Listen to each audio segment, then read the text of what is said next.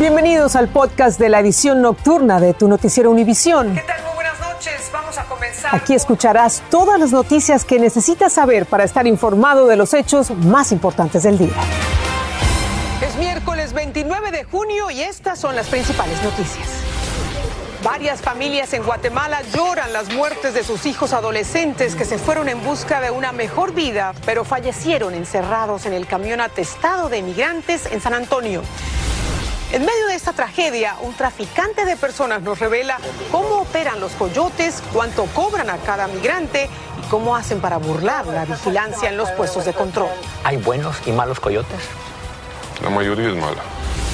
Y en Nueva York, la fiscalía demanda a los distribuidores de armas por Internet. Los acusa de vender piezas que luego se convierten en armas fantasmas imposibles de rastrear. Comienza la edición nocturna. Este es su noticiero Univisión Edición Nocturna con Patricia Yaniot y León Krause.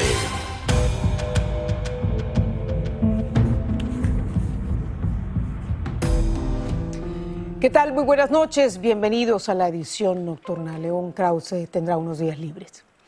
La tragedia de los inmigrantes encerrados en un camión que dejó más de medio centenar de muertos golpeó a varias familias en Guatemala, entre ellas a dos de la etnia quiché. Sus hijos adolescentes habían emigrado para buscar una mejor vida, pero fallecieron en esta travesía desde Tecpan, Guatemala. Erika Porras nos trae las reacciones de estas familias sumidas en el dolor. La madre de Wilber Tulul, de 14 años de edad, no puede soportar la noticia de saber que su hijo falleció dentro de un tráiler en Texas. Y hasta ahora en la mañana, como tipo a las 10, 10 y media, cuando ya escuchamos la información confirmada de que ya falleció. Wilmer se fue de Guatemala con la intención de trabajar porque quería darle una casa a su familia. No hay casas que hacemos para construir una casa, no, eh, no hay dinero. En otro sector de Nahualá, Guatemala, se encuentra la familia de Melvin Huachac. Tampoco pueden creer que ya se encuentra fallecido. Su papá empezó a, a, buscar sus números de los migrantes o policías que están ahí y después empezaron a buscar, a buscar y no encontraban. Y tal vez en el hospital lo encontraron por ahí, pero creo que está vivo todavía pero tan de repente lo preguntaron cómo se llama y él so, solo ya dijo que me llamo Pascual y luego se desmayó y tal vez por ahí sí. Entonces se murió. Para la familia Huachac les es difícil creer que a sus 14 años de edad haya terminado su vida aparentemente asfixiado junto a otros migrantes. Pues no, no imaginamos de esa tragedia que va a pasar, que, que él estaba ahí contra los que sufrieron ese accidente. Las autoridades aún siguen identificando a las víctimas mortales. Los familiares de las víctimas mortales esperan que se esclarezca esta gran tragedia y esperan la pronta repatriación de los cuerpos. Desde Tecpan, Guatemala, Erika Porras, Univisión. Y la mayoría de las víctimas de esta tragedia era de México, aunque las autoridades están tomando la cifra con cautela. Dicen que por ahora esta información es preliminar y que habrá que verificar las identidades de los fallecidos. Juan Carlos González nos tiene detalles de las declaraciones que dio el cónsul general de México en Houston sobre el proceso de apoyo a los familiares. La mayoría de las 53 personas que han muerto en esta tragedia son mexicanas, así lo dio a conocer el cónsul de México en San Antonio. Tenemos 27 personas fallecidas y dos hospitalizadas, presuntamente de nacionalidad mexicana. Sin embargo, aclaró que estas cifras son preliminares y que ellos provienen de los estados de Guanajuato, Veracruz, Oaxaca, Zacatecas, Querétaro, Estado de México y de la capital mexicana.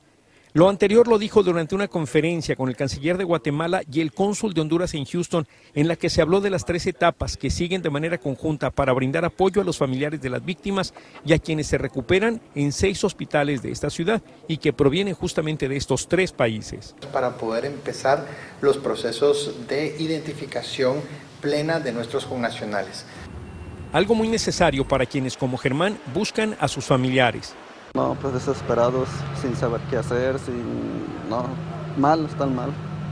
Pero esperemos, todavía ellos también tienen la esperanza de que ellos todavía los podemos encontrar con vida. Y es que asegura, sus parientes en Veracruz le confirmaron que ellos tres venían en ese camión. El problema es que algunos de los que viajaban en el camión no contaban con identificación y otros traían consigo documentos de diferentes países. Sin embargo, también tenían otro tipo de, de documento que los ligaba a otra nacionalidad. Las otras dos etapas son la repatriación de los cuerpos a sus países de origen y la tercera es la protección de quienes luchan por su vida. Mientras tanto, los cuerpos de las personas que perecieron en esta tragedia han sido colocados aquí en esta funeraria en espera de que sus familiares los reclamen y puedan darles el último adiós. En San Antonio, Texas, Juan Carlos González, Univisión. Y mientras el número de muertos aumentó a 53, ya hay tres detenidos. El gobierno de Guatemala anunció que enviará expertos forenses para identificar a las víctimas y al igual que México, abrirá una investigación contra los criminales guatemaltecos involucrados. El FBI también se sumó a las pesquisas. Francisco Cobos nos cuenta más. Decenas de flores, mensajes y velas siguen llegando al lugar de la tragedia y muchos habitantes de San Antonio rompen en lágrimas al recordar que ellos también fueron indocumentados arriesgando su vida. Yo me vine a los Estados Unidos también buscando una mejor vida. ¿Qué es lo que más duele? No se me ha dado. Esto no es un sueño. Gente, no se crean, por favor, para seguir el sueño americano. No existe el sueño. Es una fantasía que tenemos. Muchos también han dejado botellas de agua en este memorial improvisado como símbolo de lo que más les faltó a quienes murieron, como esta residente que acudió con su nieta. Podemos ir a hacer una oración y dejar unas flores y ella quiere eso, por eso vinimos. Hoy se confirmó el arresto de una cuarta persona relacionada con los hechos. Cristian Martínez, de 28 años de edad, fue detenido después de que la policía registró el teléfono del presunto conductor del tráiler y descubrió que ambos se comunicaron sobre el evento de contrabando de personas. Además del chofer, otras dos personas fueron arrestadas en esta casa, en donde esta tarde nadie abría la puerta. Juan Claudio de Luna Méndez y Juan Francisco de Luna Bilbao fueron acusados de posesión de armas y estancia ilegal en los Estados Unidos. Los familiares de las víctimas que han podido ser identificadas hacen esfuerzos por viajar a Estados Unidos para reclamar los cuerpos. Varias organizaciones civiles los están ayudando con los trámites.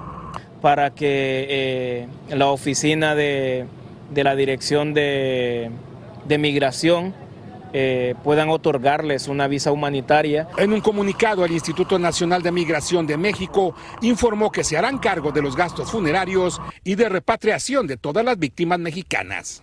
Patricia, y esta noche así es como se ve la solidaridad de la comunidad de San Antonio. Han traído veladoras, cruces, incluso botes de agua, como lo mencionaba en el reportaje. Mayoritariamente esta comunidad es migrante, por lo tanto se identifican demasiado con esta tragedia.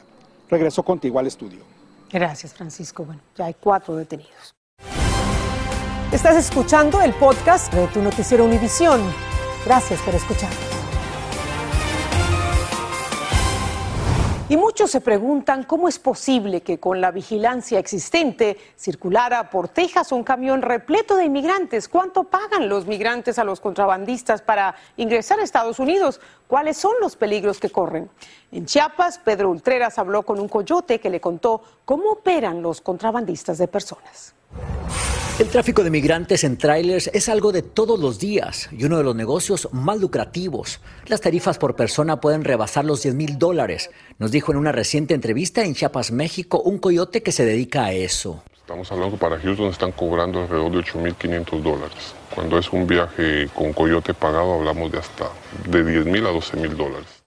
Martín, como llamaremos a este pollero que nos pidió proteger su identidad, dice que en los trailers que ellos usan va un mínimo de 50 migrantes, pero hay veces que meten hasta 200 o más y cargarlos es la parte más complicada. Tenemos alrededor de dos minutos para cargar. por grupos los ponemos ahí y las camionetas salen en un intervalo de tres o cuatro minutos. Antes de enviarlos en estos camiones, los meten en casas de seguridad hasta que logran un número considerable. Este video nos fue compartido por un migrante desde la casa de seguridad donde lo tenían. Las bandas de traficantes son las mismas en Centroamérica, México o Estados Unidos. Solo se pasan la gente de un grupo a otro. Su éxito depende en corromper a las autoridades, asegura Martín. ¿Cómo llegan los trailers hasta el norte con tanta gente sin ser detectados?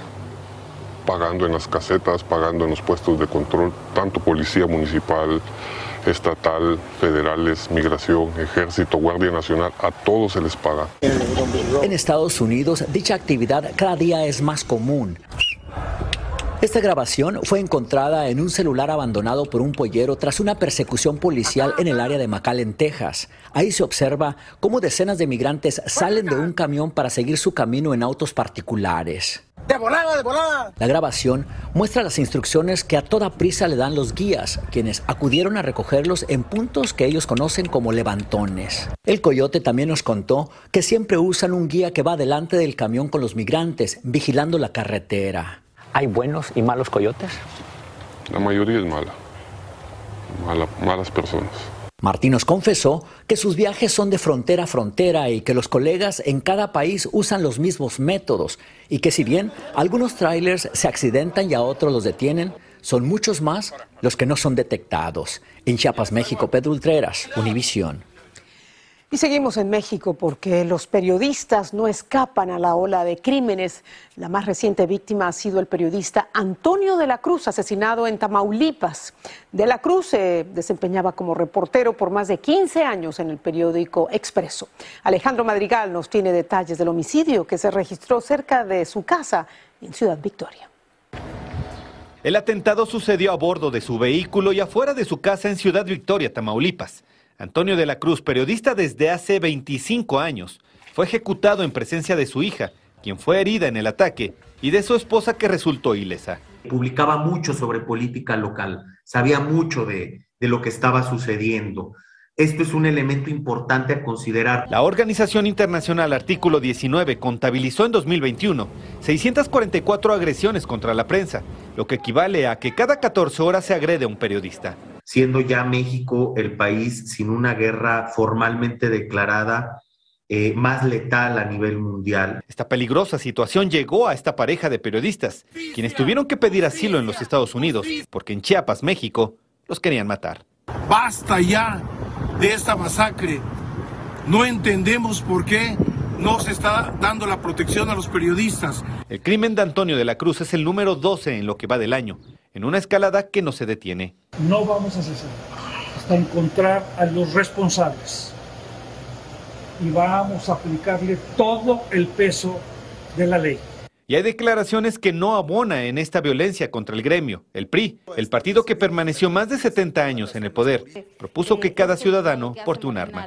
El vocero de la presidencia, Jesús Ramírez, dijo que no habrá impunidad, que por cierto en este país es superior al 90%. En Ciudad de México, Alejandro Madrigal, Univisión. El célebre cantante R. Kelly, de 55 años, fue sentenciado en Nueva York a 30 años de cárcel por crimen organizado, abuso y tráfico sexual. La jueza del caso negó una moción de los abogados de Kelly para repetir el juicio. En septiembre, un jurado lo declaró culpable de liderar durante décadas una red de abusos sexuales contra menores de edad y mujeres. Y en Boston comenzó el juicio contra una mujer acusada de atacar en 2020 a una madre colombiana y a su hija adolescente por hablar español. Una cámara de vigilancia grabó, aquí lo vemos, el ataque que incluyó mordidas y puñetazos. Stephanie Armstrong, de 27 años, la acusan de dos cargos de asalto y agresión y otros dos por delitos graves por violación de derechos constitucionales con lesiones corporales. Y un hombre de Florida que fue exonerado por una condena injusta después de cumplir más de tres décadas tras las rejas está de nuevo detenido. Las autoridades dicen que Edward Taylor le disparó a un hombre y lo dejó herido tan solo un mes después de quedar libre. El Estado dice que mantiene su decisión de exonerarlo y que revisará este nuevo arresto. Y la fiscal general y el alcalde de Nueva York presentaron demandas contra varios vendedores de armas por Internet. Los acusan de haber vendido piezas de armas de fuego que luego algunos convierten en las que llaman armas fantasmas y que son imposibles de rastrear. Fabiola Galindo nos informa. Es un intento por frenar el aumento en los crímenes con armas de fuego. Estamos agobiados con una crisis de seguridad pública, dijo hoy la fiscal estatal de Nueva York, al presentar una demanda contra 10 fabricantes de las llamadas armas fantasma. Dice vendieron decenas de miles de armas de manera ilegal que ya han cobrado varias vidas. Un arma fantasma es un arma que se compone por piezas distintas que se pueden pedir por la red y a través del correo. Eh, no hay número de registro, no hay forma de rastrear La diferencia es casi nula cuando se compara con un arma normal, dijo el alcalde. La demanda incluye a 10 compañías que operan fuera del estado y venden partes de armas de plástico por internet que pueden ser ensambladas en casa. They sell ghost gun pieces or kits directly to consumers without a background check and without any federally required record of the sale. Agrega que en muchos casos las han vendido a personas que no habrían podido adquirirlas en tiendas autorizadas. Están vendiendo a cualquier persona sin pedir, pedir el, año de la persona, sin pedir identificación, sin verificar si la persona tiene permiso, permiso para tener armas. Hace cuatro años se confiscaron 17 armas de este tipo, pero en 2021 la cifra subió a 263. Iremos tras quienes vendan estas armas, dijo el alcalde, señalando que respalda la ley federal aprobada en abril para regular la venta de estos productos. Además de pagos por restitución en daños y perjuicios, la demanda busca que las empresas entreguen el dinero de sus ganancias por la venta de estas armas para financiar programas que luchan contra la violencia armada en Nueva York. Para que también eh, la familia pueda buscar dinero contra las compañías. Ninguna de las empresas involucradas en la demanda hicieron comentarios, mientras se espera que la batalla legal continúe en las Cortes. En Nueva York, Fabiola Galindo, Univisión. Y en California miles de inquilinos están en riesgo de desalojo cuando finalicen las protecciones para los residentes afectados por la pandemia de COVID. Este jueves terminan las protecciones estatales para evitar el desalojo de inquilinos aunque solo en el condado de Los Ángeles, el viernes entra en vigencia una protección que estará activa el resto del año. Y el juez de la Corte Suprema, Stephen Breyer, le notificó a la Casa Blanca que su jubilación será efectiva a partir de mañana, jueves al mediodía, hora del este. En una carta al presidente Joe Biden, Breyer dijo que había sido un gran honor participar como juez en el esfuerzo por preservar nuestra Constitución y el Estado de Derecho. En Bogotá se reunieron Gustavo Petro, el izquierdista que fue elegido presidente de Colombia, y el exmandatario conservador Álvaro Uribe, quien tiene una gran influencia política en el país. Ambos acordaron temas cruciales como la reforma tributaria, las relaciones diplomáticas con el régimen de Venezuela y la lucha contra la pobreza, entre otros. Yo quiero aquello que haya que manifestar en nombre de la oposición como oposición, como pensamiento opositor y por la responsabilidad que tengo en este partido, hombre, hacerlo de manera argumental, respetuosa, para cuidar lo más importante hoy, que es el canal de diálogo. La reunión se concretó tras la invitación que le extendió Petro a Uribe en el marco de lograr un acuerdo nacional este acuerdo busca contar con el apoyo de distintos sectores políticos y sociales para lograr consensos en torno a los problemas estructurales del país. Culpables, ese fue el veredicto que recibieron 20 hombres por participar en los atentados terroristas del Estado Islámico contra el Teatro Bataclan, varios cafés de París y el Estadio Nacional en 2015. En estos ataques, los más graves de la historia de Francia en tiempos de paz, murieron 130 personas. El principal sospechoso del grupo de extremistas, Salah Abdeslam, fue declarado culpable de asesinato y fue condenado a cadena perpetua. Y más de 550 vuelos fueron cancelados y casi 2.400 fueron retrasados hoy en Estados Unidos por la falta de personal en aerolíneas y aeropuertos ante la alta demanda turística luego del levantamiento de las restricciones a los viajes por la pandemia. La tendencia puede empeorar de cara al festivo nacional del 4 de julio o el Día de la Independencia. Y nos despedimos en Londres, donde el popular preparador físico Joe Wicks hizo sudar a una multitud al dirigirlos en una sesión de entrenamiento de alta intensidad en el Hyde Park. El entrenamiento buscaba establecer un nuevo récord mundial Guinness para la mayor sesión de gimnasia de este tipo del mundo. Aunque Wicks consiguió atraer a muchísima gente, el recuento final no llegó a su propio récord de 3.804 participantes que logró hace cinco años. De todas formas, no está mal ejercitarse, por supuesto, un rato y sudar la gota gorda. Con eso nos despedimos. Gracias. Que descanse. Así termina el episodio de hoy de Tu Noticiero Univisión. Gracias por escucharnos.